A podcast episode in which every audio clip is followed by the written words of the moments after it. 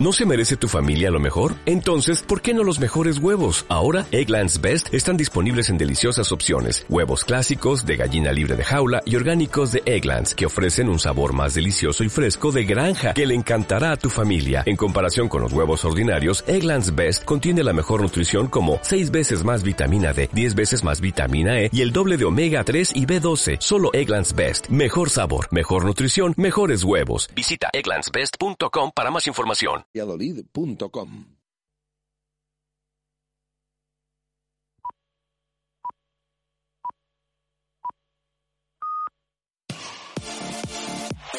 Radio Marca, el deporte que se vive. Radio Marca. Radio Marca Valladolid, 101.5 FM, app y radiomarcavalladolid.com. En un lugar de la panza, con David Villorejo y María Ángeles Paniagua.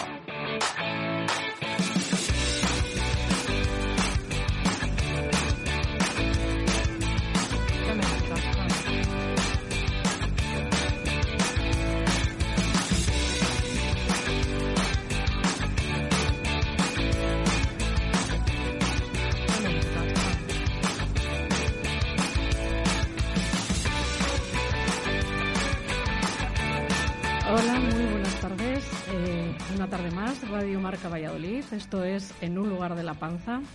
Eh, se nos termina abril en un escenario espectacular. Eh, aquí estamos en la Plaza de la Universidad, Hotel Coloquio de los Perros, El Sueño del Reo.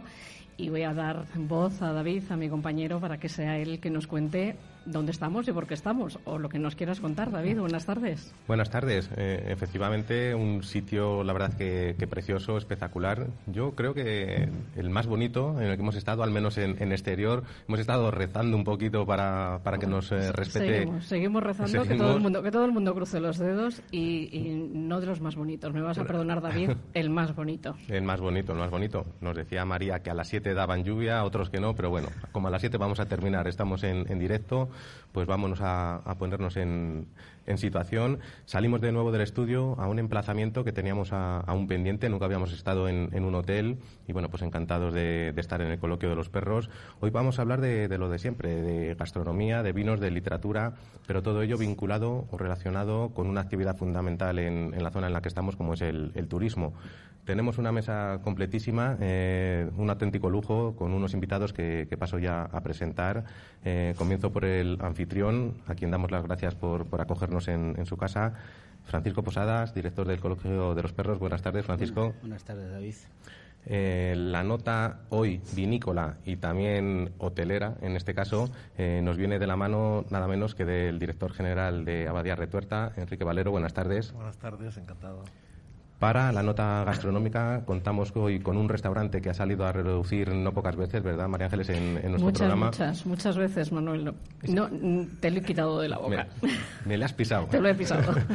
Eh, bueno, os adelanto a todos que al final del programa os pedimos una recomendación de un restaurante que, que os guste, que no sea de los que se van a hablar hoy aquí en la mesa. ¿eh? Mencionamos la cocina de Manuel porque ha sido un restaurante que han pedido o han sugerido otros invitados anteriores y contamos hoy con Manuel Soler con nosotros. Buenas tardes, Manuel. Buenas tardes, David. Y eh, el, el aspecto cultural hoy nos viene de la mano de una persona que conocimos hace poco, María Ángeles y yo, además precisamente en la casa de quien te recomiendo a ti, Manuel, en el Gastrolapa. Él y nos presentó, ¿verdad? Fue la anfitriona que nos presentó a Fernando Conde, director del Aula Cultural del Norte de Castilla. Buenas tardes, Fernando. Muy buenas tardes. Bienvenidos.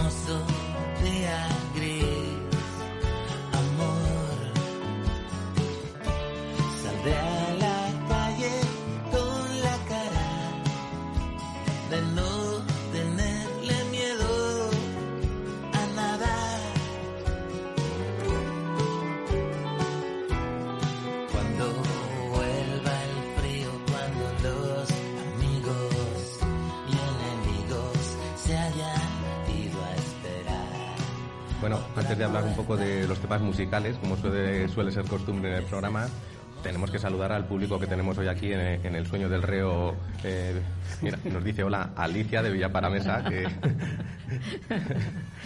bueno, y al resto de gente tuvimos el año pasado a, su hermano el Chato y, bueno, pues un placer tenerla y saludarles.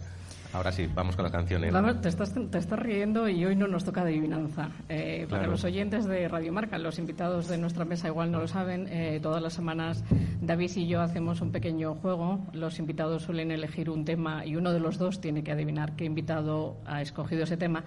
Eh, le hemos dado la oportunidad a, Francisco de, que sea él, con lo cual no hay juego, no me haces trampas esta semana, no me haces trampas para la, siguiente. Te acuerdo para la que viene. Para la siguiente. Eh, cuéntanos, Francisco, mm, estos temas, ¿a qué se deben? Eh, ¿Por qué les has elegido? bueno, les hemos elegido sobre todo porque, bueno, dentro de, como habéis dicho antes, dentro del, del, hotel del, del Coloquio de los Perros hay una, un espacio único que es nuestro, nuestro patio interior, que como se llama El sueño del reo, que es una historia muy bonita que eh, os invito a todos que la descubráis. Es la adivinancia, es la adivinanza de, este, este, programa. Y bueno, al final eh, arrancamos el año pasado con, con, una serie de conciertos acústicos los domingos por, por la mañana y este año, bueno, pues eh, vamos a hacer la segunda edición. Van a ser 10 conciertos que se van a celebrar los domingos. Mm, el, el primero empieza el 22 de mayo hasta el 3 de julio, son siete domingos y luego después de ferias hay otros tres.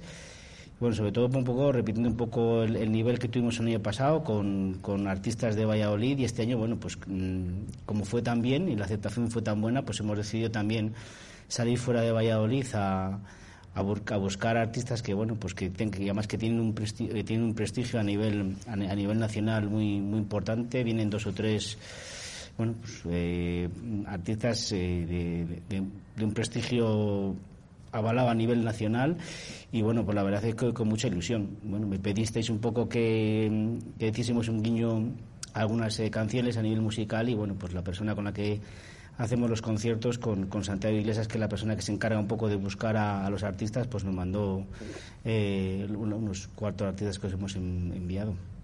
Eh, ya van a, van a estar, van a saber los oyentes que has elegido unos, unos temas muy buenos. A mí personalmente me gustan. Sé que David, que es amante de la música, también le van a gustar.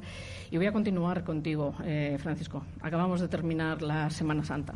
¿Qué tal se ha dado en nivel turístico eh, de, lleno o no lleno?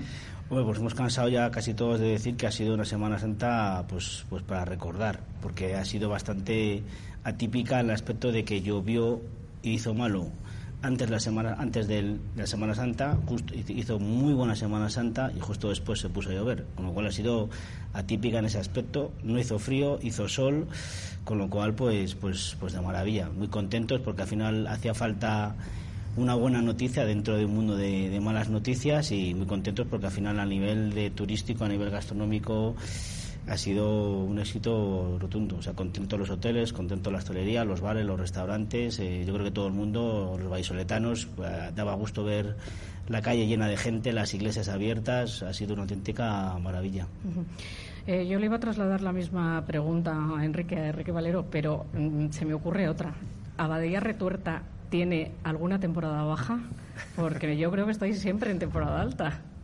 Bueno, estamos consiguiendo, gracias a generar muchas experiencias, el que los valles se conviertan en, periodos pico, ¿no? Y cuesta trabajo, pero al final, eh, más que un hotel, es un destino donde la gastronomía, el vino, el arte, la cultura, el paisaje y todo lo que hemos heredado de unos monjes y del río Duero, pues lo ponemos en valor, con lo cual yo te diría que no, no hay temporada baja, aunque sí es verdad que en época de verano y vendimia es cuando hay más eh, demanda ¿no? y más problemas para y tenemos que rechazar el turismo, ¿no? desgraciadamente.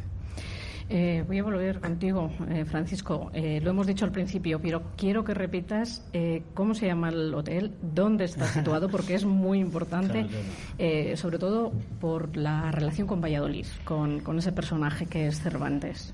Bueno, el hotel está en la plaza de la universidad, en la plaza de nuestra famosa universidad. Eh, tenemos al lado nuestra eh, catedral. El hotel se llama El Coloquio de los Perros, que viene de una obra de Miguel de Cervantes, eh, que bueno, pues que se, eh, se sitúa en Valladolid. una obra bueno, peculiar, muy bonita, de dos, de dos perros, de acuerdo, que se conocen en la puerta de un hospital, y bueno, pues que cuentan sus andanzas por la, por la ciudad. Eh, veo a Fernando que está diciendo que sí, que sí, aula de cultura. Eh, te voy a hacer dos preguntas, Fernando. Eh, ¿Qué es aula de cultura? ¿Qué es? Que Para que los oyentes de Radio Marca sepan qué es aula de cultura. Y no sé si nos tienes que contar un poco más de estos dos perros del, Bueno. del coloquio. Yo os cuento lo que, lo que sé. Eh, Bueno, el aula de cultura es un aula que pertenece al periódico, al norte de Castilla, y eh, depende de la Fundación Vocento. Y bueno, eh, pues prácticamente cada 15 días más o menos traemos a un personaje de relevancia cultural, intelectual, mm, también de la ciencia. No solo hacemos, hacemos literatura, historia, filosofía, pero también traemos a, científicos, a, a personas de- del mundo del arte, a, a personajes muy variados, ¿no? Y yo creo que bueno tiene mucho éxito. Eh, hemos hemos sido cuando yo lo, lo, mm, empecé a dirigir ya casi hace 10 años, pues eh, junto con Carlos Aganzo, que es eh, entonces era el director del periódico, nos propusimos que el aula fuera un poco la referencia cultural de la ciudad ¿no? y, abrir además muchos espacios que para muchos vallisoletanos mm, eh, incomprensiblemente eran desconocidos. Por ejemplo, el Palacio Real, ¿no? el palacio que es sede también actual de, de Capitanía del Ejército, pues eh, nos abrieron las puertas, se han portado con nosotros fenomenal. caballería, el Teatro Zorrilla, ahora hacemos muchas en el Círculo de Recreo, a quienes les agradezco la, la- la colaboración. Hemos pasado por, por- muchos sitios, ¿no? Y entonces, bueno, pues el Museo de la Ciencia, eh, cuando hacemos las cosas de ciencia, eh, y ese es un poco lo, que lo que hago en el aula, ¿no? Y bueno, tiene bastante éxito a, tenor de lo que de la gente que nos que nos visita y que viene y que casi todas las, las sesiones se llenan, ¿no? Entonces bueno, pues muy muy agradecido al público de Valladolid que que valore tanto la, la- la cultura, ¿no? Y especialmente a las mujeres, porque la cultura, sí, es cierto, la, la cultura, yo, yo siempre lo digo, en España la cultura la sostienen y la mantienen las mujeres, ¿eh? fundamentalmente. Siempre hay una proporción de un 70-30%, así que esto es una llamada a los de mi sexo y Que- se para que se unan a la cultura y se pongan las pilas porque nos están comiendo eh, la merienda y, y con mucho y con mucha razón. Y en cuanto al coloquio de los perros, como decía Francisco, efectivamente es una de las novelas ejemplares que se publican en 1613. Eh, eh, mm, Cervantes es un escritor tardío. La, primera obra, La Galatea, la escribió con 35 años, pero su mayor producción se, la, eh, la lleva a cabo entre los 66 y los 68 años de edad, que para la época era una edad bastante avanzada. Y mm, esto lo digo porque ah, si alguien tiene pretensiones literarias, pues que no se desanime, porque hasta los 70, pero antes no fue, no, no fue lo que fue. ¿no? Bueno, el Quijote lo publicó un poquito antes. Y aquí estamos, eh, eso, en, una plaza, en un hotel, el Coloquio de los Perros, eh, en la Plaza de la Universidad, donde presidida por una estatua de Cervantes, además, de, de- de mil, creo que es de 1877, de Nicolás Fernández de Oliva, de un escultor. Y, mm, y efectivamente ese diálogo está, ese diálogo entre Cipión y Berganza está, está ambientado en Valladolid, ¿no? Es una de las tres novelas eh, ejemplares que Cervantes ambienta en Valladolid junto al, al, eh, casamiento engañoso y, a, y al licenciado Vidriera, ¿no? Y ahí hay pues un montón de referencias culturales del vino, de- sobre todo del vino hay unas cosas muy interesantes que luego hablaremos. Vamos a hablar un poco después eh, de eso. Eh, vuelvo con, contigo, Enrique, porque documentándome he encontrado en, en todo eh, lo que referente a Abadía de Retuerta una frase que se repite, una palabra que es eh, experiencia única. Yo creo que esos experiencias, esas experiencias únicas creo que son, desde mi ignorancia, las que os han posicionado un poco, las que os han dado visibilidad. No sé si estás de acuerdo. Sí, sí, totalmente de acuerdo. O sea, yo no yo considero que el vino obviamente es, es un producto y, y do- y dormir en una habitación también es un servicio y comer es alimentarse, ¿no? Pero yo creo que estamos en el mundo de las experiencias y lo estamos evolucionando incluso al de las vivencias, ¿no? En el que le das ya un toque personal y un toque de entender el producto local, ¿no? Al final, un proyecto como el de Abadía Retuerta se basa en, una experiencia de cliente que gracias a Dios eh, nos ha ayudado a, hacernos atractivos tanto en Valladolid como en Castilla y León como fuera de la provincia y de la región para atraer un público muy exigente que lo que quiere conectar con el territorio, con las personas que aquí viven, con el arte, con la cultura, con la gastronomía que es parte de la cultura, con el vino que es parte de la cultura, es parte de la oferta yo creo de Valladolid, son tres palabras, vino, gastronomía y cultura. Y lo tienes que poner de una forma que sea entendible, que sea y, y luego cuando digo experiencia única o vivencia ahora es no puede ser la misma experiencia para todo el mundo. Con lo cual lo que hay que hacer es entender al, viajero, porque ahora ya no son turistas, son viajeros que quieren ver qué es lo que me aporta de distinto y qué es lo que me hace único un lugar, ¿no? Y aquí en Valladolid yo creo que tenemos mucho que ofrecer y que mostrar de una forma muy atractiva, con lo cual las experiencias únicas o las vivencias es lo que ha posicionado y sigue posicionando. No te puedes relajar nunca a Badía Retuerta a nivel tanto nacional como internacional. Eh, Manuel, solo me quedas tú. Cuéntanos dónde estás, qué es lo que haces. Bueno, pues nosotros estamos en la calle Hípica y, bueno, nos dedicamos a dar de comer a la gente. Eh, bonito oficio, por otra parte, ¿eh? muy bonito. y necesario. Hace, feliz a mucha gente, sí. bueno, hacemos una cocina tradicional, digamos, un poco renovada, con algunos toques más diferentes. Luego trabajamos también producto de temporada. Y bueno, y le damos también bastante importancia a la casquería, que muchas veces eh, está un poco. Yo, de los mejores callos que he comido en Valladolid, los he comido en tu local. Los callos y los mejillones. de, hecho, nos han recomendado varias veces, ¿verdad? En el programa Los eh, Callos. Es que teníamos muchas ganas de traerte, Manuel, porque todo el mundo habla de tu, de tu restaurante. Entonces, no ya no podíamos esperar más. Tenemos ahí un, ranking de callos. Eh, Damaso y tú, yo creo que andáis ahí, ahí en, el, en el top 3.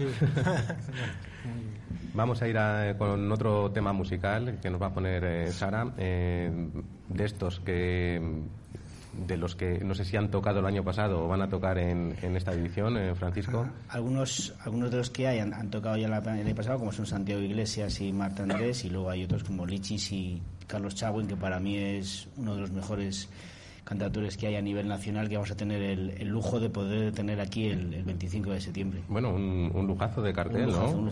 Además, por todo lo que estamos eh, rezando hoy para que, que, salga el sol, yo creo que en verano tiene que ser todo lo contrario, ¿no? Aquí se tiene que estar a la sombra pues en, la gloria y más un domingo por la mañana. el año pasado, eh, bueno, arrancamos un poquitín tarde con, con, los conciertos porque, bueno, pues la idea nos surgió un poquitín tarde y es verdad que, bueno, les eh, arrancamos a mediados de junio más o menos y es verdad que eh, cuando ya a mediados de julio, agosto, aquí se hacía un poco duro estar a las 2 de la tarde. Entonces, bueno, pues eh, cambiamos y, bueno, pues ya sea al final de la primavera, eh, inicio de verano y luego al final del, al inicio del otoño. Con lo cual es, yo creo que hasta ahora, si no llueve, es un lugar perfecto.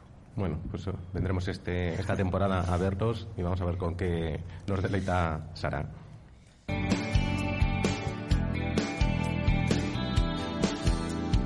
Tarde para recordar que una noche hace un hogar, tantas vidas que dejar atrás. ¿Cuánto pesa una verdad? ¿Cuánto tienes que esperar para empezar? Nunca tardas en decir adiós, no te vuelvas sobre el llanto, no, no mires atrás.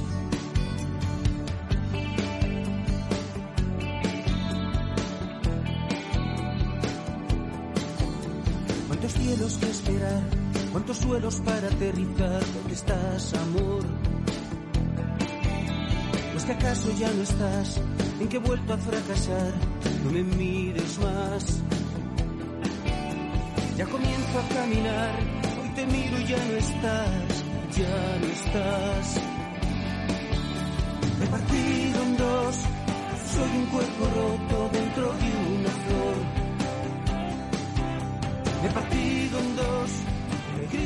pues debo decirte, Francisco, que me encanta la música que has elegido. Me imagino que estás de acuerdo conmigo. Sí, tenemos nivel musical en el programa, ¿eh? en eh, general. Yo creo que a Enrique le está gustando también. no sé si te gusta mucho la música o no, Enrique. Sí, muy bien, Francisco. Muy bien elegido. Voy a volver contigo. Voy a volver contigo un poco lo que nos ibas a decir antes. Eh, yo hemos tenido en estos micros alguna vez a, Julio Valles y nos ha hablado del vino en, en la obra de Cervantes y yo creo que no quiero que nos hables un poco del vino en la obra de Cervantes y luego ya vamos a hacer una tertulia de gastronomía, vino y turismo. Bueno, eh, Julio es un erudito de esto. Yo no puedo competir con Julio en esto porque sé mucho menos que él, ¿no? Pero bueno, desde el punto de vista literario es cierto que el vino está muy presente en la obra de, de Cervantes, ¿no? Eh, él mismo era lo que entonces se conocía, lo que llamaríamos un catador de vino, un, sommelier, un mojón.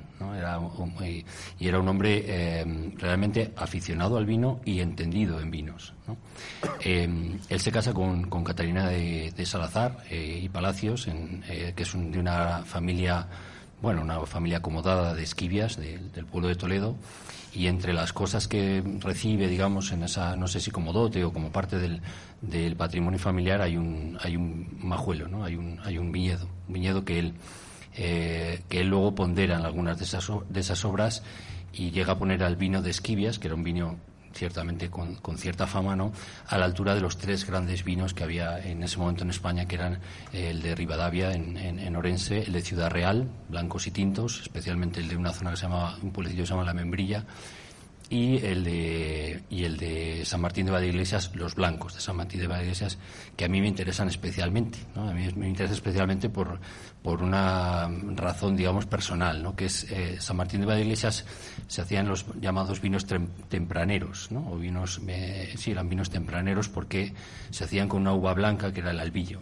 El albillo es una uva muy temprana, que madura muy pronto que hace muy dulce, una uva de mesa muy dulce, y entonces esa uva es endémica de, San Martín de Valdeiglesias. Y eh, eh, los monjes de, San Martín de, Valdeiglesias tenían mucho trato con los monjes de la colegiata de Toro. Y entonces el albillo, el albillo llega a la zona de Toro por esa conexión. Y en la zona de Toro se planta muchísimo albillo real, lo que es ahora albillo real, entonces solo se, denomina, se conocía como albillo, y llega a mi pueblo, que es Castro Nuño. Y entonces, y entonces por eso mm, me llama mucho la atención, ¿no? Que, que, siempre me ha llamado mucho la atención que ese vino esté considerado uno de los grandes vinos y ahora hay proyectos fantásticos, vosotros conocéis bien. Cierto, en los últimos años, además se, años, se muchas bodegas de Ribera están elaborando blancos con, con, albillo. Lo hacen con albillo, pero no con albillo real. No es el real, es, es, mayor, puede ser. Es el albillo mayor, mayor sí, es diferente, ¿no? Entonces, albillo real, que se está haciendo, eh, creo que hay una, las, me parece hay, un par de bodegas, una se llama Las Moradas, creo, de San Martín, me parece que, es, que está haciendo en San Martín, eh, El Hombre Bala, y luego en mi pueblo un, un personaje único que es Esteban Celemín, que está recuperando el albillo haciendo con un proyecto maravilloso, increíble, ¿no? Eh, con, nada, con cuatro majuelillos que quedaban allí, y él lo ha rescatado y está haciendo un proyecto precioso, ¿no? Y entonces, toda esa parte del vino en Cervantes es, es realmente eh, alucinante, ¿no? Como, como el, hay una, un episodio muy famoso en, en, una del, en, el, Quijote en donde el propio Cervantes demuestra su conocimiento, ¿no? Y dice que él es capaz a través de Sancho, habla Sancho, ¿no? Y entonces dice que es capaz de reconocer de dónde viene un vino, de dónde se ha hecho, de qué tipo es, de qué variedad, de todo eso, porque Sancho, dice, a, través de los antecesores de su padre, eran grandes catadores de vino, ¿no? Y entonces hay un, hay un episodio muy conocido que es, le dan a probar, cuenta él que les habían dado a probar de una cuba, y entonces a dos de sus abuelos, y entonces uno había dicho, eh, sabe un poco a cuero, a cordobán, y otro había dicho que sabía a hierro, ¿no? Y entonces el dueño de la tina, de la, de la barrica, dice, oh, no puede ser, hombre, ¿cómo va que esto, este, esta vino tal? Y efectivamente, cuando se vacía la cuba de vino, encuentran una llavecilla pequeña colgada con un hilo de cordobán, ¿no? O sea, como si eso pudiera capaz de transmitir algún tipo de sabor al vino, ¿no? ¿Hasta qué punto contaba que eso se acababa? Sí, eh, personaje... Yo voy a dejar ahí que igual hay que hacer alguna jornada de Cervantes y el vino. Si algún hostelero o algún que, alguien que tenga un hotel lo quiere recoger, pues que recoja el guante. Bueno, no, no, no, yo, yo, he recogido el guante. ¿eh? Tú lo has recogido, recogido. Ya que ha salido el, vino blanco a, a relucir, eh, tenemos eh, aquí a Enrique, que a Bahía Retuerta sobre todo se conoce por, por los vinos tintos, pero hacéis un blanco de guarda muy reconocido y muy rico, ¿verdad? ¿Con qué, sabes las variedades con las que...? Sí, claro. es un blanco que nace por de un accidente, o sea, realmente es un error y bueno, en el espíritu de Retuerta, yo creo que del mundo del vino en general, está ese espíritu de, de no caer ante los fallos o errores y de innovación, investigación y tal. Es un vino que estamos injertando en teoría un merlot y en aquella época, allá por los finales de los 80, principios de los 90, se, mezclan unas, unas cuantas plantas de un Sauvignon Blanc, ¿no? Cuando se hace la primera cosecha, pues le dicen al enólogo que, que hay un merlot blanco y dice que eso es imposible y su espíritu, el espíritu innovador de, Ángela Nocíbar, que es el mismo enólogo, Un, un eh, fenómeno. un fenómeno, pues coge y dice, bueno, vamos a hacer una barrica, da para una barrica, que son, pues eso, 300 litros, y lo hace, pues, distinto a cómo se hacen los blancos aquí con ese espíritu de, de, bueno de fermentarlo en barrica, de fermentarlo sobre sus lías, de darle mucho batonage para que coja un cuerpo, una cremosidad de- distinta al típico blanco de la zona, ¿no? Yo entro en el 2009 y, y hacemos una cata vertical de las últimas 8 o 10 añadas con expertos de España y de Francia y decidimos lanzarlo muy a pesar de nuestros accionistas que decían que no, como acabas de decir, Que que ser que, tintos. que- que- que Rivera, y aunque no estemos en Rivera del Duero, es tinto. Y, y digo, bueno, déjenme hacer una prueba y, y vamos a ver eh, qué tal. Y bueno, surgen una serie de casualidades como eh, que reconocen esa calidad, obviamente. En el Foro de Berema nos dan el premio al mejor blanco de España. Y luego casualmente, pues José Andrés, que ahora es mucho más conocido, lo cata en el sur de España, en la venta Antonio en Zara Los Atunes, y lanza un tuit diciendo que My Summer Wine, ¿no? Y, y bueno, de ahí a quedarnos sin stock, pues cinco minutos, ¿no? Eh, Guardamos unas cuantas botellas para nosotros y, y se vende básicamente en, en el primer mes de lanzarlo, ¿no? Ben- Bendita equivocación de, de injerto, Bueno, ¿no? Mira, De- estaba una vez comiendo en, en- de las últimas comidas del Bulli y estaba contando esta misma historia y estaba el, el director general de Desigual, que es una marca de ropa, y dice, Enrique, vamos a escribir, igual que cojo el guante, dice, un, un- un libro de éxitos de cosas que han sido un fallo. Y uno que me contó que me impactó fue el POSIT. El POSIT era un pegamento que no pegaba y fijaros lo- en lo que se ha convertido después, ¿no? Y él me dijo, "La- una camiseta que salió mal el tinte fue líder en ventas, eh, tal, con lo cual vamos a escribir de varios fallos cómo se pueden conseguir éxitos. De todas maneras, la uva que, la uva que le des a, a Ángel va a sacar un buen vino porque, porque será por experimentos, ¿no? Sí, es un artista del experimento de entender el terruño, entender, ¿no? claro, el sitio donde trabaja. Bueno, pues vamos a continuar contigo. Eh, una palabra que he copiado eh, buscando sobre, sobre ti, eh, que me ha gustado muchísimo, que es competencia. Sí. Que es eso, cooperación y competencia a la vez. Cuéntanos, porque yo creo eh, que todo el mundo, por- bueno, yo creo que Francisco le encantaría, a todo el mundo le gustaría eh, cooperar con, con Abadía Retuerta, lo tengo clarísimo. No, yo, yo no creo, bueno, yo creo que, que deberíamos de colaborar todos. O sea, yo eso lo baso en, en los másteres de la Escuela de Negocios se habla de competencia, pero yo realmente lo simplifico diciendo competencia amiga. O sea, yo creo que en España somos especialistas en matar la gallina a los huevos de oro y hay que hacer todo lo contrario. Yo creo que cuando tú tienes la suerte de tener todos los elementos y estar en un destino donde tu competencia es igual o mejor que tú, lo que tienes que hacer es unirte y crear un destino para ponerlo en valor ante los ojos de los que no tienen la suerte de tener eso. O sea, la gente en Madrid no tiene la suerte de tener la milla de oro del vino, por ejemplo, o tener estrellas Michelin en 30 kilómetros, como tenemos aquí en la provincia de Valladolid, o tener la cultura o una casa de Cervantes aquí, o el Museo Nacional de Escultura. Tienen otras cosas y lo ponen en valor. En eso yo he aprendido mucho viviendo fuera de España, en cómo los franceses, por ejemplo, eh, hacen un proceso en el que se lo creen, eh, lo comparten, lo ponen en común, lo comunican, luego se pelean entre ellos, porque vamos, esto es como las familias, nos llevamos todos muy bien, pero luego nos peleamos, ¿no? Pero no pasa nada, es una pelea sana en la que nos obligamos a mejorar día a día, pero unidos somos mucho más fuertes, ¿no? Entonces yo creo, y a mí me gusta colaborar mucho, es un parte de mi forma de ser, eh, me da igual, eh, pues aquí por ejemplo el turismo en Valladolid tiene mucho que añadir y esa competencia nos hace más fuerte más fuertes y más grandes, ¿no? Los ingleses decían siempre lo de show the best and sell the rest, ¿no? O sea, enseña lo mejor y vende todo, ¿no? Pero al final nos tienen que identificar por algo que y, Abadía Retuerta eh, yo llevo ya aquí creo que son 13 años ha crecido mm, digamos con mi equipo y conmigo básicamente apoyándome en, marcas amigas. O sea, yo tengo en nuestro restaurante en Calicata, que es un restaurante de libre y tal, vinos de nuestros vecinos, de nuestra competencia directa, porque como dije al principio, tengo que pensar en el cliente, no tengo que pensar en vender mi vino. El cliente lo que quiere es disfrutar y si lo tengo allí cuatro días no va a estar bebiendo solo abadía retuerta y comiendo solo lo que tal, sino que hay que poner en valor todo lo que tenemos. Esa colaboración, Enrique, o, competencia, eh, competencia, como hemos definido, eh, puede ser una de las claves para mejorar en el sentido enoturístico, concretamente ya en nuestra zona. Em, por este programa han pasado muchos bodegueros que les hemos hecho esa pregunta. ¿Qué, qué le falta a Valladolid, a nuestra zona en general, para lograr el nivel de reconocimiento y de importancia enoturística que pueden tener otras zonas eh, enoturísticas por excelencia como pueden ser Rioja o Jerez.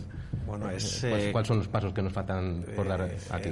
no, no, o sea, yo soy, mis padres eran de Jerez, ¿no? Y he trabajado en González Vías, en Tío Pepe, he viajado por Napa, por la Toscana. Yo creo que no nos falta nada, lo que nos falta es unirnos. O sea, al final eh, eh, es un poco pueril creerte que te van a ver en, yo qué sé, en Texas o en Londres o en Zúrich como Abadía Retuerta. Yo creo que la gente no viaja a Florencia a un hotel, viaja a Florencia. O sea, viaja a, y eso beneficia al comercio, beneficia a otros hoteles, beneficia a otras bodegas, beneficia a otros restaurantes. O sea, yo creo que al final, con esas tres palabras que decía, vino, gastronomía y cultura, en un sitio que está a menos de dos horas de Madrid, que es el puerto de entrada de todos los vuelos de Sudamérica y de Europa, nos falta Asia, pues eh, yo creo que ahora me decía uno de los agentes de viajes mejores de España, Enrique, yo creo que va a haber un cambio de modelo después del COVID en el que en vez de viajar a la ciudad y luego escaparte un día al campo o a una ciudad más pequeña, la gente va a viajar a una zona lejos de Madrid y va a ir un día a ver el Thyssen, el Reina Sofía y de compras, ¿no? Porque se vive mucho mejor en aquí, rodeado de naturaleza, de gastronomía. Es un lujo. Yo soy de Sevilla y, me encantan las tapas. Yo cuando llegué a Valladolid, y que ya lo conocía obviamente, pero ya tuve que vivir aquí eh, durante cuatro años, salir de tapas aquí, poder probar vinos de calidad, poder tomar tapas de calidad. En Sevilla no tapeamos con vinos como se tapea aquí en Villa Paramesa, por ejemplo, en Copas Riedel. Eso es un lujo. Y aquí, claro, como lo vemos normal, no lo ponemos en valor. No lo valoramos.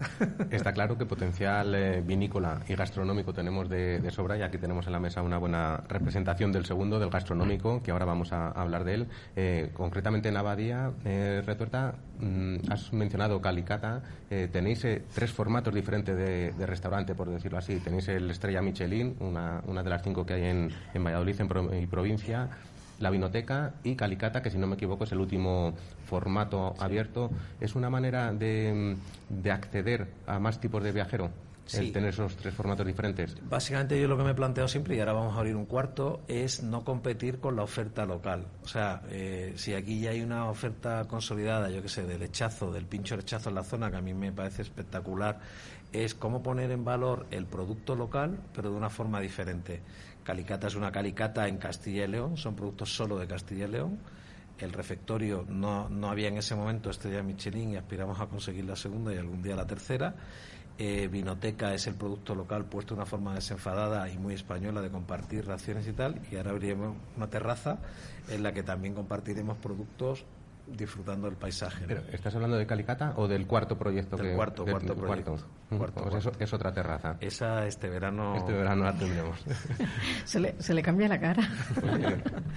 todo sea bien. Ah, está claro que, que, si se hace en Abadía Retuerta, pues va a tener un, encanto especial como lo tiene el sueño del reo. Eh, me vas a perdonar, pero da, gusto eh, escucharte, porque además, mira, estaba pensando que iba a terminar el programa diciendo, diciendo eso, que ojalá todo el mundo eh, piense como tú y haga un, tirón común, pero lo voy a decir a mitad del programa, no me voy a esperar al final. Francisco, en el caso del coloquio de los perros, ¿cómo se, articula esa oferta gastronómica? ¿Qué, servicios ofrecéis aquí en el hotel?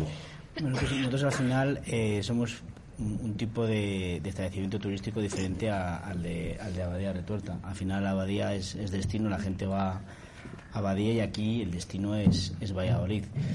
Es verdad que entonces al final, bueno, pues lo que prima es la, la, ubicación del, del hotel, que está en un, en un sitio pues mucho privilegiado, al lado de la, al lado de la Plaza Universidad, al lado de la Catedral, que bueno, pues ahora es una zona nueva, ¿de acuerdo? Que hace, pues nada, pues, pues cinco años, pues, pues gastronómicamente no, no, no, no tenía ningún restaurante, ningún establecimiento prácticamente, y bueno, pues ahora mismo, bueno, pues se está convirtiendo en en una zona nueva en, Valladolid con que están habiendo bueno pues pues establecimientos hosteleros que han apostado fuerte por, por la gastronomía por el vino por cuidar el vino. Tenemos aquí al lado un restaurante que bueno pues que se llama Los Ilustres que, que bueno pues es un sitio que es maravilloso que tiene unas vistas únicas que cuidan el vino que se puede ver el vino en, en buenas copas como comentaba Enrique. Muy importante. Eh, un restaurante de mesa y mantel eh, que bueno pues que también a Valladolid le, le hace falta esta parte que es verdad que bueno que, que las tapas las hacemos bien pero que también tenemos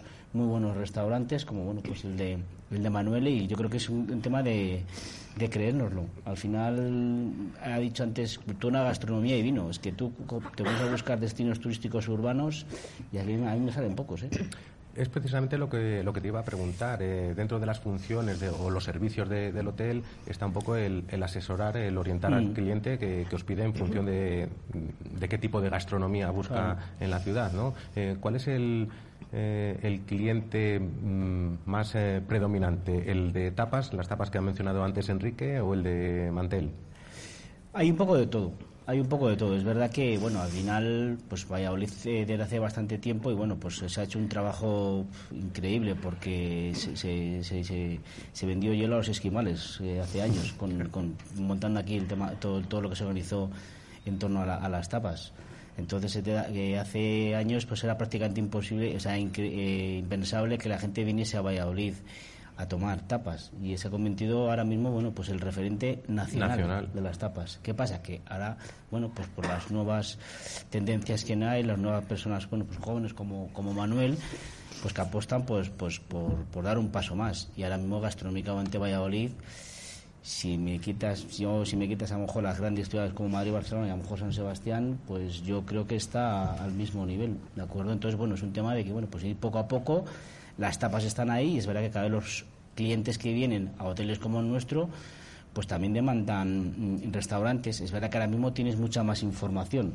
Ahora la gente viene ya con los deberes hechos de, casa. Ya se ha visto el TripAdvisor, ya se ha visto eh, comentarios de, de mm, influencers que van, que van a restaurantes, a todo el mundo fotografía los platos. Entonces ahora mismo, bueno, pues tienen, eh, existe la posibilidad esa de que de que bueno la gente ya viene informada y luego evidentemente pues nosotros nuestra nuestra labor en, en el hotel es que la gente se marche contenta por el hotel y por la ciudad. Y por, los servicios que, que, les sugerís, ¿no? Bueno, además has comentado que estás en una, una, zona que es verdad, con mucho movimiento en los últimos años, has comentado los, los ilustres, pero hace poco han pasado por el programa los chicos de Milana que han abierto ahí en Paraíso, el Toro que ha abierto al lado de, Trigo, eh, el, Lagarejo se ha venido también, o sea que tenéis aquí un, núcleo pues importante de, establecimientos, ¿no? Para, Está claro, al final hay gente que, bueno, pues que, que se atreve todavía con con, este proyecto y que es ilusionante que, después de todo lo que ha pasado, de acuerdo, que la gente tenga esa inquietud. Yo le voy a poner a Fernando en un compromiso, como no se dedica a eso, se dedica más a la cultura.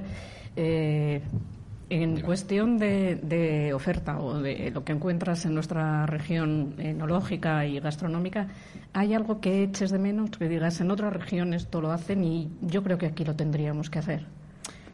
Eh, pues sí, eh, lo que ha dicho Enrique, eh, precisamente. yo siempre he dicho, esto lo he dicho cuando he tenido que hablar en, público muchas veces, que en esta ciudad y, a lo mejor quizá en esta región, en esta comunidad, somos un poco víctimas de ese refrán que dice que el buen paño en el arca se vende. Yo creo que estamos siempre, todavía vivimos ese, en esa época casi de la mesta, ¿no? En la que, bueno, como teníamos los mejores paños, la gente venía a comprarlos ahora hay buen paño en muchas partes y hay que sacarlo del, hay que sacarlo del arca, hay que desapolillarlo, hay que bandearlo y hay que mostrarlo a todo el mundo para que la gente venga, ¿no? Entonces yo creo que eso eso es un, no nos sabemos vender muy bien, ¿no? Y un caso ejemplar es el, del propio Cervantes, ¿no? Aquí está la única casa en la que se sabe eh, documentalmente que vivió porque en la de Esquivias es, un, es una casa que perteneció a la familia de, de Catalina de Salazar, quizá, pero, pero mm, reconstruida. La de Alcalá de Henares es una cosa hecha ex novo a mediados del siglo XX, para, para documentar aquella cosa de que de Astrana Marín, de que había nacido en, en, en Alcalá porque había una partida de nacimiento y tal. Bueno, pues bien. Entonces yo creo que eso lo que nos falta es eso, es decir, no somos capaces de explotar esas cosas. ¿no? Eh, Hay que pensar, por ejemplo, cómo eh, explotan los ingleses eh, la figura de Shakespeare, que es alucinante, no Stratford y todo lo que hay de Shakespeare allí, que es, o sea, que hay auténticas eh, manadas de personas ¿no? que van a ver a, a Shakespeare, aunque Shakespeare hay muchas dudas sobre su, su- sobre, sobre el personaje que no las hay sobre, sobre Cervantes, ¿no? Eh, o, el propio Verona, ¿no? En Verona donde hay un balcón de Romeo y Julieta que es, más falso que, que Judas, es, que es que es que eso, vamos, y los tíos han cogido, han hecho un balcón precioso por otra parte, ¿no? Y la gente va allí como si allí realmente eh, Romeo y Julieta se hubieran se hubieran eh, declarado el amor eterno, los Capuletos, los Montescos, o sea, es una cosa que a nosotros nos falta, yo creo, y la unión de la que habla Enrique, de la que habla Francisco, y que Manuel seguro que está de acuerdo y también vosotros, eh, es fundamental.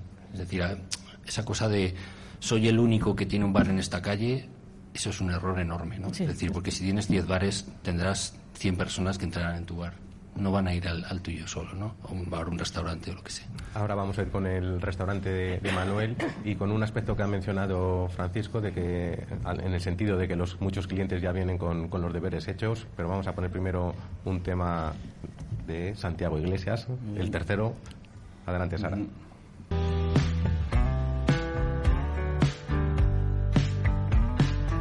Solo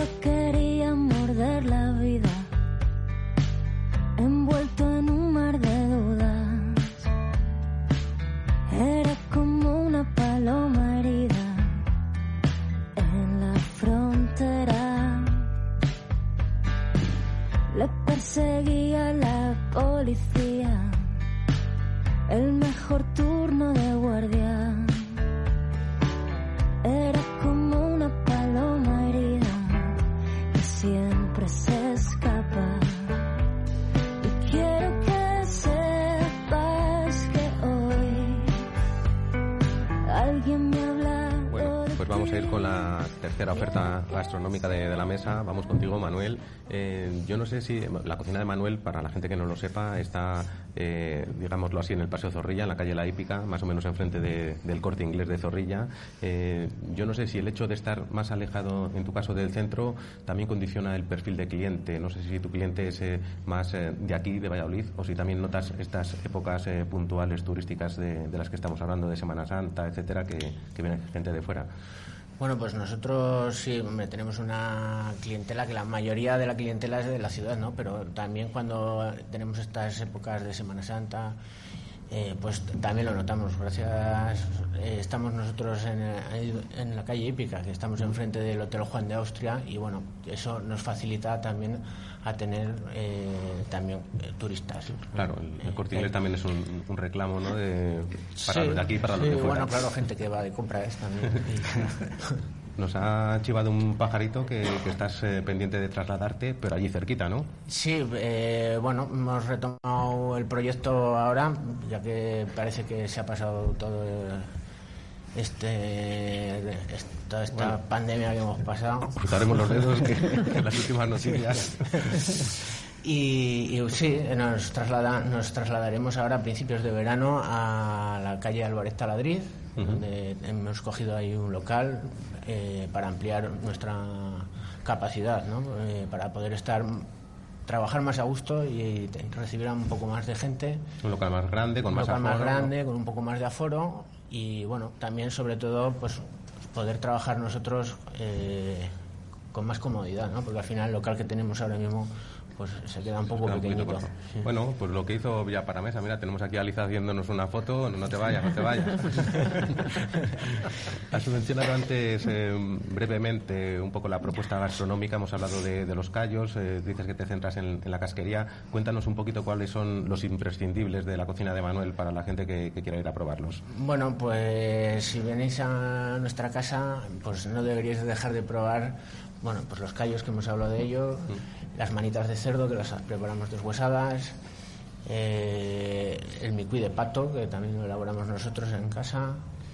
Eh, y bueno, luego también algún... Lo- los mejillones que decía María Ángeles. Los mejillones, pero me imagino que sí. los tenéis de temporada. Son de temporada, sí. Luego, bueno, eh, tenemos siempre propuestas fuera de carta que, bueno, van vinculadas un poco también al producto de temporada. ¿Ya, ya está- estáis con los espárragos ya? ¿De Sí, Tudela? sí, sí, ahora mismo ya estamos trabajando con los espárragos, ya llevamos un par de semanitas y también hacemos un par, un par- un par de platos, hacemos con ellos, unos con vinagreta em, tradicionales y otros los hacemos con, pues, con una salsa holandesa, un poco de salmón ahumado, un poco de yema de huevo. Bueno, pues mira, a- aprovechamos para adelantar a nuestros oyentes que la última semana de mayo estaremos en, en Tudela de Duero haciendo también el, el programa en, en directo. Y, y bueno, pues estamos hablando de gastronomía, tenemos que hablar también de, de vino, otro de los motores fundamentales de- del turismo en, en Valladolid. Em, ¿Cómo se articula, en tu caso, Manuel, eh, esa carta de vinos? Me imagino que a- al contar con tantas bodegas cercanas, tantas referencias, tantos compromisos ¿no? de gente que os visi- visitará, no sé si Sí, tenéis bueno, una carta tema- fija, variable. El tema del vino, sí, la verdad es que siempre, casi todos los días hay gente que viene a visitarnos a- para que, que nos quieren vender su vino. Pero bueno, al final no, no podemos tener todos los vinos que hay en el Claro. mercado. ¿no? Entonces, Aba- Abadía sí que lo tenemos, ¿no? sí, sí. espero, espero. Fíjate si llega a haber dicho que no, aquí en, en directo. No, bueno, eso de la, la- la parte del vino se encarga un poquito más mi, compañ- mi mujer, que es Esther, que se Esther, encarga un de llevar la, la sala, que, que, eh, gracias a ella pues el trabajo es mucho más fácil. Y bueno, siempre tenemos unas referencias fijas, pero bueno, también tratamos de buscar algunos vinos nuevos para ir Igual pudiendo ofrecer cosas diferentes a los clientes. Igual que fuera arte carta en, en los platos, pues también variar Sí. un poquito la oferta de vinos, Sí, ¿no? sí. Eh, Enrique, Francisco, en, en este sentido, en el de elaborar una carta para vuestros esta- establecimientos, eh, muchas veces cuando viajamos eh, nos encontramos con gente que va a determinadas zonas a probar eh, precisamente los vinos de esa zona, lo que no conoce. Pero también está el, el perfil de cliente que se queja de que allí donde va no está lo que a él le gusta, lo- a, a lo que está acostumbrado. Yo no sé si en vuestro caso eso cómo, cómo se trabaja. Depende un poco del tipo de establecimiento, cómo hay que hacerlo. ¿Tirar por lo de la zona o también dar un poquito de, de gusto al, al que quiere probar lo de siempre? Bueno, yo, yo soy bastante inquieto con el tema de los, de los vinos. Entonces a mí, al final, es verdad que al final la gente cuando viene pues le gusta probar pues los vinos de la, de la zona. Pero al final también es un poco la inquietud que tenga el, el establecimiento por, por descubrir nuevas nuevas eh, nuevas tendencias, nuevos vinos. Entonces al final, pues bueno, depende mucho de la persona que está en, al frente de la, de la sala, ¿de acuerdo? Seguramente que hay pues donde en Abadía, pues aparte de, de sus vinos, pues bueno, al final por el tipo de cliente que tienen, evidentemente, supongo que dirán Rivera, ¿no, Enrique? Pero bueno, imagino que tendréis una oferta am- amplia. Que en Calicata, por ejemplo, tenéis, a, Sí, o sea- tenéis una variedad amplia. Yo vuelvo a, a lo de siempre, que hay que poner al cliente en el centro, ¿no? Entonces, obviamente, cuando, como dice un amigo mío que es hotelero, eh, tú no esperas desayunar una ensaimada en Castilla y León, ¿no? Eso te lo tomas en Palma, Mallorca, ¿no? Lo que sí es verdad es que el vino eh, ha evolucionado mucho y el consumidor, eh, digamos que le gusta probar, ¿no? Eh, ¿Qué es lo que pasa? Que quiere probar los vinos de la zona que viaja. Yo si voy a la Toscana, pues no voy a pedir un Rioja, ¿no? Porque he hecho un esfuerzo en ir a la Toscana y tal, igual que pasa. Y ahí es donde yo digo que tenemos que hacer el efecto pecorino, ¿no? O sea, para rematar eh, que nuestros vinos sean más internacionales y más valorados a nivel mundial, tenemos que conseguir que, aparte de que lo prueben en nuestra zona, lo prueben fuera de nuestra zona, ¿no? Es que todo el mundo sabe lo que es el pecorino, todo el mundo sabe lo que es la toscana, tal. Y ahí Ribera del Duero, que lo hace muy bien, pero todavía va por detrás de Rioja, ¿no? O sea, cuando vas a Nueva York, o vas a Zúrich, o vas a Londres... O, o a Cantabria. O a Cantabria. Que, que fíjate que somos pucelanos que vamos a Cantabria y, cuesta mucho más encontrar un Ribera que un, que un Rioja, ¿verdad? Claro, yo tengo la suerte de, de haber traído, bueno, mucha gente que se ha, ha crecido, digamos, en Abadía Retorta, pero hemos traído también talento de fuera y tenemos ahora a Agustí Peris, que trabajó en el Bulli, en Echevarri, en varios restaurantes, y él está haciendo una doble labor, una, una oferta amplia eh, en la que se puede elegir, obviamente, un vino de la Borgoña o de Burdeos o de la Toscana, pero sobre todo eh, eh, de la Ribera del Duero. O sea, tengo a, lo que ya, a la prueba la competencia amiga y de hecho tengo verticales de competencia amiga, ¿no? Por supuesto, de Vega Sicilia, de Mauro, de Belondrade, de Pau Carrovejas, de Arzuaga, de, de Los Canónigos, que es al final lo que la gente, y por supuesto la de Retuerta, ¿no? Pero al final yo diría que el 70% de lo que vendemos son vinos de la zona porque viene un turista muy internacional que quiere conocer la zona. la única licencia que me he permitido es que como yo tengo ascendencia jerezana, he creado un corner que se llama Optimum Ceretanum Vinum, que hice con una periodista que se llama Pacivison, y me fui a Jerez a ver a todos nuestros amigos y digo, todo aquello que no vendáis en el corte inglés lo quiero tener en, esta cueva de los monjes para que la gente también pueda disfrutar un buen Jerez aquí. Un Sherry Corner. Esa, un Sherry Corner que estáis, que estáis ¿Tú te lo sabías esto del Jerez? No, no lo sabía, mira que soy aficionado ya. Es que David es muy, muy, ah, pues muy aficionado no lo sabía y estáis invitados todos a probar Jereces pues incunables. ¿eh? Con Cervantes. Lo apuntamos. Vamos a, retomar eh, algo que has mencionado antes, Francisco, que es eh, el hecho de que eh, los, muchos clientes vengan con esos deberes hechos de dónde tienen que comer, que tienen que, a qué bar tienen que tapear, etcétera. Em, el otro día teníamos a un crítico gastronómico aquí en el programa y le preguntábamos qué opinaba él de, portales pues como TripAdvisor. Em, yo personalmente no lo suelo mirar, pero sé que aparte de restaurantes se opina de, hoteles. No sé qué, qué opinión tenéis al, al respecto de esas ese tipo de portales eh, con opiniones eh, en teoría hechas por, los clientes. Eh, en teoría, has dicho, ¿no? bueno, yo creo que al final las, estos portales son, son como una especie de, guía, al final, para, para elegir un, establecimiento. ¿De acuerdo? Al final bueno, pues tú, tú, buscas un poco ubicación, precio y que, lo, y que el hotel tenga buenos comentarios. Luego ya cada uno le da un valor u otro a, los comentarios que hay. Al final ha llegado un momento con el tema de los comentarios eh, eh, en Internet que, bueno, pues yo creo que se ha perdido un poco el, sentido de acuerdo en este aspecto y al final hay, hay cosas que bueno pues que son intangibles en este aspecto yo creo que hay que coger cierta distancia a, estas cosas al tema de, las, de los comentarios de las redes sociales de lo que opina un alguien que cree que sabe de gastronomía pero que a lo mejor no se dedica a ello porque no sabe el trabajo que hay, que hay detrás de, un restaurante, de un cocinero, de a lo mejor trabajar donde trabaja Manuel, que a lo mejor el espacio, pues bueno, pues muchos que muchos ya se darían con un canto de los dientes de poder trabajar en un espacio mucho más grande. Entonces, para mí, por ejemplo, lo que hace Manuel en su restaurante es maravilloso porque cocina en un espacio pues minúsculo, ¿de acuerdo? Y que al final un día, pues por los motivos que sea, pues ese día las cosas no salgan bien, pues venga alguien y, bueno, pues porque cree que sabe de, de cocina, pues pueda opinar o no del trabajo de, alguien. Entonces yo creo que hay que cogerle distancia a estas cosas. ¿Estás asintiendo a lo que Manuel, a lo que sí, comenta sí, Francisco? porque al final eh, en, estos portales, al final, en, este tipo de portales, al final, como las opiniones muchas veces son anónimas, pues bueno, la gente se toma más licencias, ¿no? De, de poder decir, desplayarse a gusto, ¿no? O, dar pataletas, ¿no? O, que la mala leche entre en juego. Sí, sí, y, además eh, tienen una curiosa costumbre que es eh, opinar cuando llegan a su casa. En vez de decirlo en el sitio, ¿verdad?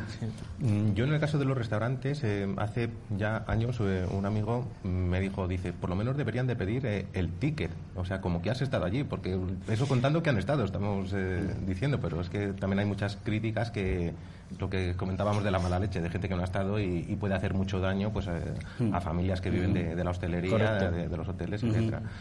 Mm, me gustaría entrar un poquito en el tema de, estas familias, de estos trabajadores. Eh, ahora mismo uno de los talones de, Aquiles de, la hostelería es el encontrar personal eh, cualificado. Yo no sé si en el caso de los hoteles eh, también se, se traslada o hay ese, ese problema. Bueno, nosotros tocamos dos, dos palos. Uno es la, parte de alojamiento, que es verdad que al final pues el, el, personal a lo mejor en recepción es un poco más, más, más cualificado y a lo mejor es un poco más, más fácil. Y a lo mejor la parte de, de hostelería, que es a lo mejor cocina y, y a lo mejor ya pues el tema de barra, cafetería, camareros, etcétera, pues la verdad que está siendo bastante complicado bastante, bastante complicado. Entonces ahora bueno pues hay muchos restaurantes eh, o bares que, eh, la oferta que tienen es la que pueden dar en función de los camareros o cocineros que tienen. Yo no sé si cómo podría, o si tenéis alguna idea de cómo podría solventarse eh, ese problema, el profesionalizar y contar con suficientes profesionales para todos los, los negocios que, que, lo demandan. Eh, no hemos mencionado, Francisco, que además eres eh, presidente de, de, la Asociación de, de Hoteles de Valladolid.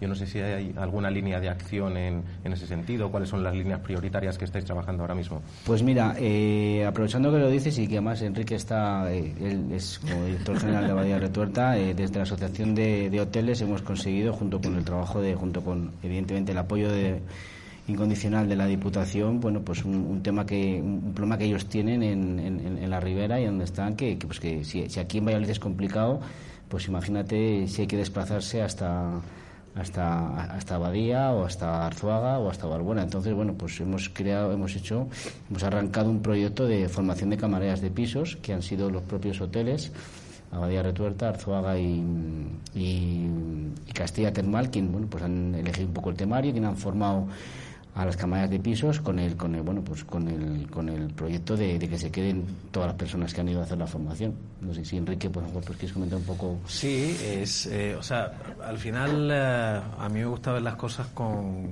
con el corto el medio y el largo plazo no y yo creo que hay un tema como el que estaba apuntando Francisco que está muy bien hecho en el que solucionas un tema temporalmente que es dar esa formación y ofrecer un trabajo y yo creo que, que, como empresas y como asociaciones, y estamos apoyando también desde, desde COE, ¿no? es la Comisión de Turismo para dignificar y profesionalizar la, la, la, la, profesión. ¿no? Nos están dando la, las horas, todavía no es la hora. Por, todavía nos por quedan si, cinco minutitos. Por si había alguna duda que estábamos en directo, ha quedado claro.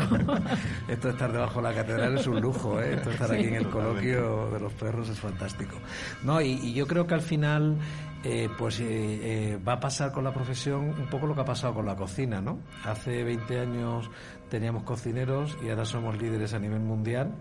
Eh, y, y, son chef, ¿no? Entonces, lo que tenemos que buscar es, más que cambiar un nombre, es darle un contenido a una profesión que es parte del ADN de España, que es poner en valor todo lo que hemos dicho de la gastronomía, el vino y la cultura, pero otra parte del ADN es la hospitalidad y el generar, eh, yo digo a mi equipo que no somos ni hotel ni bodega, que somos gestores de felicidad, ¿no? Porque el ser humano lo más preciado que tiene es el tiempo y es lo que te entrega, entonces tú no estás autorizado a destrozar una experiencia ni gastronómica, ni hotelera, ni nada, ¿no?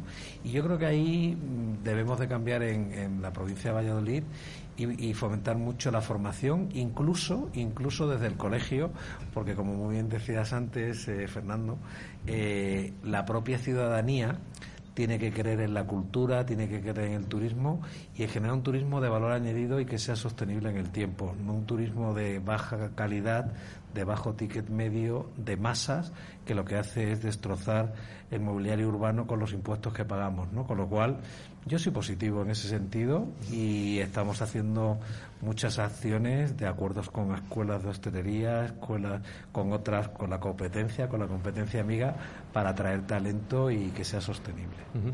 Bueno, parece que, la, que, las campanas nos están un poco anunciando que nos queda poquito tiempo de, de programa. No nos vamos a, a, ir sin las recomendaciones que os he anunciado al, al principio, pero vamos a, con el último de los temas que, que nos tiene que poner Sara.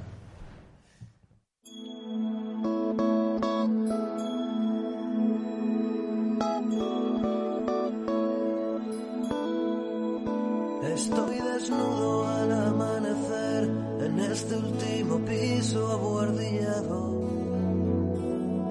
No sé si ponerme a cien o darme una tregua en el lavabo.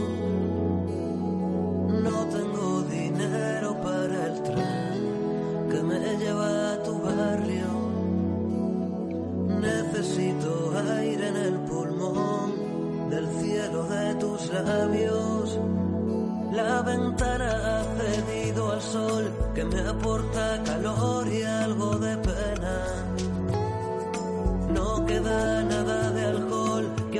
Cristo en la última cena. No sé si mandarte una postal. Bueno, pues último de los temas. Eh sugerimos a la gente, yo por lo menos lo voy a hacer, el venir a, a las jornadas de, de, este año, al sueño del reo. Has eh, eh, dicho que es el coloquio de los perros, el sueño del reo lo has dejado ahí un poco en el tintero para que la gente sí, se, sí, se, lo busque. Sí, además es que es, eh, la, la, historia es, es, muy interesante, es muy bonita, es real en torno a la catedral, o sea que yo animo a todo el mundo a que entre en Wikipedia Indague. que entren en Wikipedia y que vengan a, a estas jornadas de musicales que comenzarán, recuérdalo, ¿eh? El 22 de mayo, El 22 de mayo. Y nada, nos quedan dos minutos de programa y vamos con esas eh, recomendaciones gastronómicas. Os voy a pedir a cada uno que me digáis el último restaurante en el que hayáis estado, que, que hayáis disfrutado o uno que sea habitual en vuestro ocio gastronómico. Empezamos por el lado izquierdo de la mesa, si te Fernando, parece, pues, Fernando. toca a ti. Bueno, eh, estaba pensando, el, último ha sido eh, en Alejos, en Puerta Grande, que es de unos amigos se come estupendamente, pero no lo sé, que la cocina de Manuel yo he comido muchas veces, sé que no se puede recomendar uno, pero es que se come excelentemente, ¿no? Bien. Entonces, no, no lo sé, no, sab- no sabría decirte, la criolla también ha estado hace poco, que es un clásico, además tiene ese pozo cultural, ¿no? Eh, bueno, no sé, cualquiera Bueno, de de, estos. de eso se trata, de dar un poco de visibilidad a, a Valladolid. Estamos hablando de turismo Eso y bueno, sí. que la gente sepa dónde, dónde se puede comer y comer bien.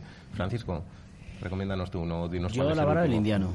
La barra, La barra del indiano. indiano. Estuvo Mm. aquí en el programa la temporada pasada, ¿verdad, Carlitos? Está subiendo, sí, sí. está subiendo puntos en el ranking eh, semana por Creo semana. que es un sitio además, bueno, que difícil de, bueno, que no es no está en el centro, que han apostado por por no estar en la zona un poco más cultural, más más en el centro y la verdad y es difícil porque a ver, al final ir hasta- y desplazarse hasta allí, pues la gente lo ve un poco así, pero una vez que llegas, bueno, pues merece la pena volver discípulo de Damaso, eh, rápidamente, Manuel. Bueno, pues yo me lo has quitado de la boca también, de mi amigo Carlitos. pero bueno, también recomendaré la taquería Habanero. De, Habanero de Alejandro. De Alejandro. Ganador del Pinchón Nacional. Mm. Eh, y acabamos contigo. ¿no? A mí le tengo mucho cariño porque cuando llegué a Valladolid, eh, de los primeros fue Villa Paramesa. Han crecido y, y encima, aparte de los tres hermanos y la familia que allí lo gestiona, la comida y el trato al vino es fundamental.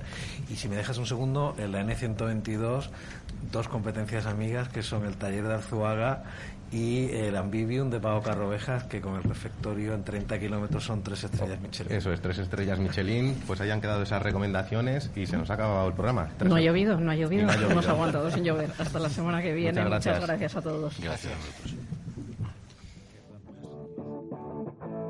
gracias.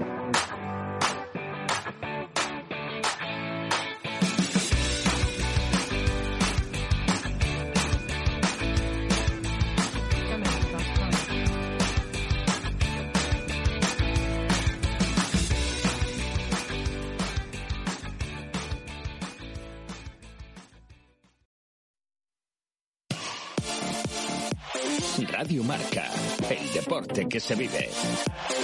Radio Marca. Finales europeas en directo. Batalla en la Super League y en la Conference League. En una semana europea